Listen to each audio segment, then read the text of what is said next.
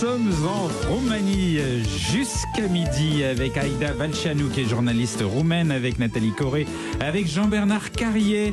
Alors Jean-Bernard, vos, coins préférés en Roumanie, votre Roumanie la plus préservée, ah. ce, serait, ce serait où? C'est je le dis, c'est les Maramourech. Les, Maramourech. Près de la frontière ukrainienne, dans le nord du pays. Ce fameux voyage dans le temps eh qu'on a évoqué en début d'émission, chers amis, c'est là que ça se passe. C'est très rural, ces petits villages coupés du monde. On se déplace en charrette dans ces villages. Féerie des paysages bucoliques avec les champs, les prairies qui tapissent des collines tout en rondeur et au milieu des champs, les grosses moules de foin, évidemment, ça c'est génial, des forêts, des rivières, évidemment, c'est la campagne à l'état pur. Et puis ces petits villages, j'insiste, ils sont figés dans le temps, des petites maisons, des églises en bois sculptés, on trouve des tissus, des tapis aux couleurs vives, on dirait des maisons de poupées en plus, c'est ça qui est fabuleux. Et puis, euh, pour les gourmands que nous sommes, Philippe, on y vend un miel, alors là, ah tout ce qu'il y a de plus bio, un miel délicieux, ce miel au de, des maramourèches, des fruits et des légumes aussi en quantité, des fruits et légumes de saison bien entendu, et puis un très bel artisanat. Des sculptures, des tissus colorés qu'on peut acheter directement sur place dans ces fermes.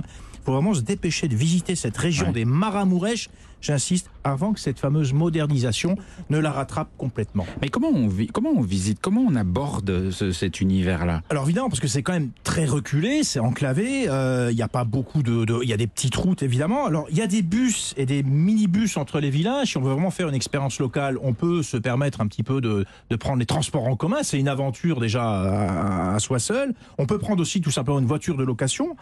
Et puis pour l'hébergement, euh, moi je recommande franchement le séjour chez l'habitant. Il y a des petits gîtes ruraux. Euh, je sais pas comment, je me souviens plus du nom exact, mais c'est des petits gîtes ruraux. C'est vraiment un excellent moyen de s'immerger dans la vie rurale. Et je prévois quand même, je conseille, je recommande au moins 3 à 4 jours dans ces Maramourèches. Ah oui, il faut prendre le temps. Voilà, faut prendre pas Être pressé. Et puis, euh, mon cher Philippe, il y a un train à vapeur dans les Maramourèches. Le mot Tchanitsa. C'est comme ça qu'on dit, le Mochanitsa. Mochanitsa. voilà. Et ce, train, il remonte la vallée de la Vazère. C'est un vallée, euh, une vallée forestière complètement sauvage. C'est une locomotive à vapeur, à l'ancienne. Les wagons sont ouverts pour justement qu'on profite du paysage.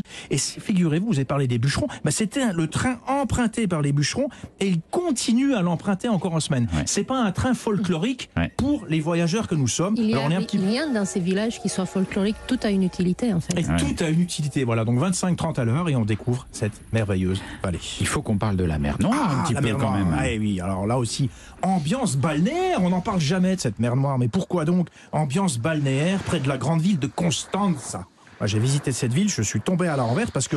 Vous êtes tombé à la renverse Oui, parce qu'il y a une ambiance un petit peu rétro, vintage.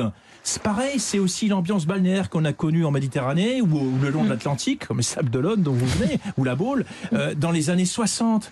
Donc c'est complètement rétro, ambiance ballon de plage, euh, vous savez ces espèces de manèges un petit peu, un petit peu vintage, un petit peu décrépit. Il y a cette ambiance là le long de Et cette vous aimez ça? Eh ben moi j'aime bien parce qu'il y a un petit côté rétro, un côté un peu kitsch aussi des années 80. Euh, voilà, donc les plages elles sont en revanche très très belles, il hein, y a rien à dire.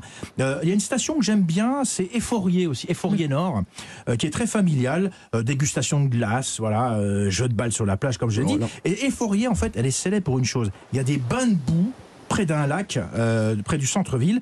C'est une boue noire qui s'appelle le sapropel, qui contient des matières en décomposition. Oh. on sent vite cette boue, on sent un petit peu l'œuf pourri, mais il paraît que c'est très bon pour, les, rhumatismes. Mais oui, tout à fait, je l'ai fait. Ah, vous l'avez fait Je l'ai fait en prévention, ah, ben il y a quelques années. Et ça marche Je ne sais pas, on verra dans 10 ans, mais je l'ai fait, le lac s'appelle Muriguel. Exactement, et c'est près des forêts, euh, voilà, donc sur la mer Noire. Et puis pour la fête, je pense que Aïda, vous n'allez pas me contredire, il faut aller à Mamaya pour les discothèques. Ben oui. Ah, voilà. Vous avez quelque chose à nous dire Je n'y vais plus, j'ai passé l'âge. Mais... Euh, moi, j'espère pas encore. Ça m'inquiète un peu. Jean-Bernard, il n'y a pas de limite d'âge. No limite. Mais c'est l'endroit qui bouge sur voilà, le terrain. L'endroit qui bouge, c'est Mamaya. Donc, si on a envie de faire la fête, il faut aller à Mamaya. Voilà. Alors, pour, visiter les Carpates, qui est une région également, il y a une part de, mystère, il y a les forêts sombres, il, y a, il faut aller dans les Carpates. Vous, vous avez une, une route à nous proposer. Alors oui, j'aime bien. Alors, c'est une route qui est dingue. Ça s'appelle la Transfagarasan. Mais vous amenez tous les sujets chez moi. Voilà. Il va dans mon village. Je vous jure, c'est vrai.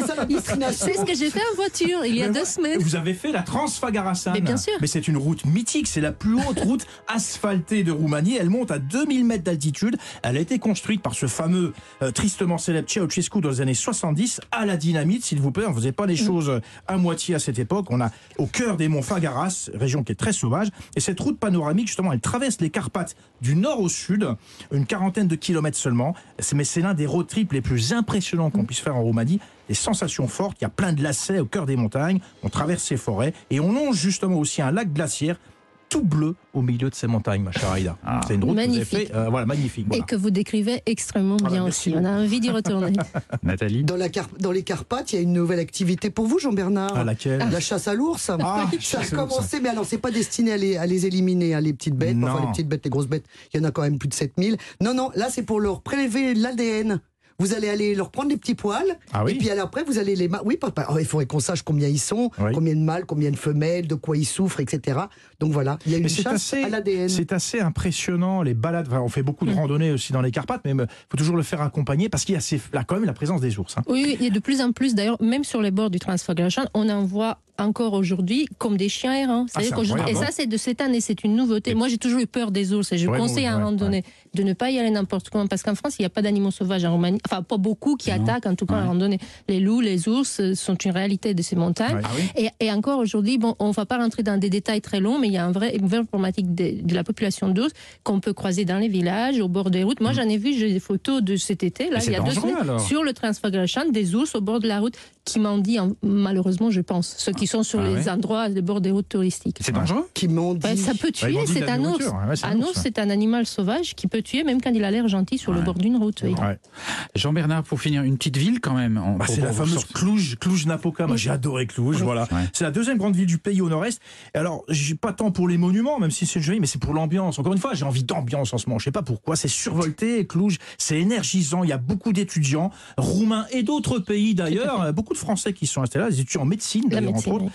Et il y a plein de bars, des cafés, des restos, c'est très festif et ça redonne une bonne énergie. Et moi je rajouterais Bucarest, j'aime bien Bucarest parce que c'est une ville, euh, elle, est, elle est pas très belle quand on y arrive, il y a un petit côté soviétique un peu rude, mais pourtant il y a une belle ambiance avec des terrasses. Avec... Vous n'y êtes pas resté assez longtemps, ah, Philippe. Il faut y retourner. je vous le dis, je suis sérieuse. J'aime bien. Je suis sérieuse. Faut prendre depuis la, place de l'Unira où vous êtes allé pour voir le palais de Ceausescu, prendre la ligne du tramway, aller sur la rue des anciens marchands dans le quartier juif de Bucarest, dans tout ce vieux Bucarest qui paraît décrépit, ah, qui ne l'est pas du tout. Tout à fait. Il y a presque un petit côté La Havane dans le vieux quartier. Mon mari dit ça, Cuba. Je ne sais pas pourquoi. Mais parce que c'est les maisons décrépies, un peu les couleurs, il y a quelque chose. Voilà.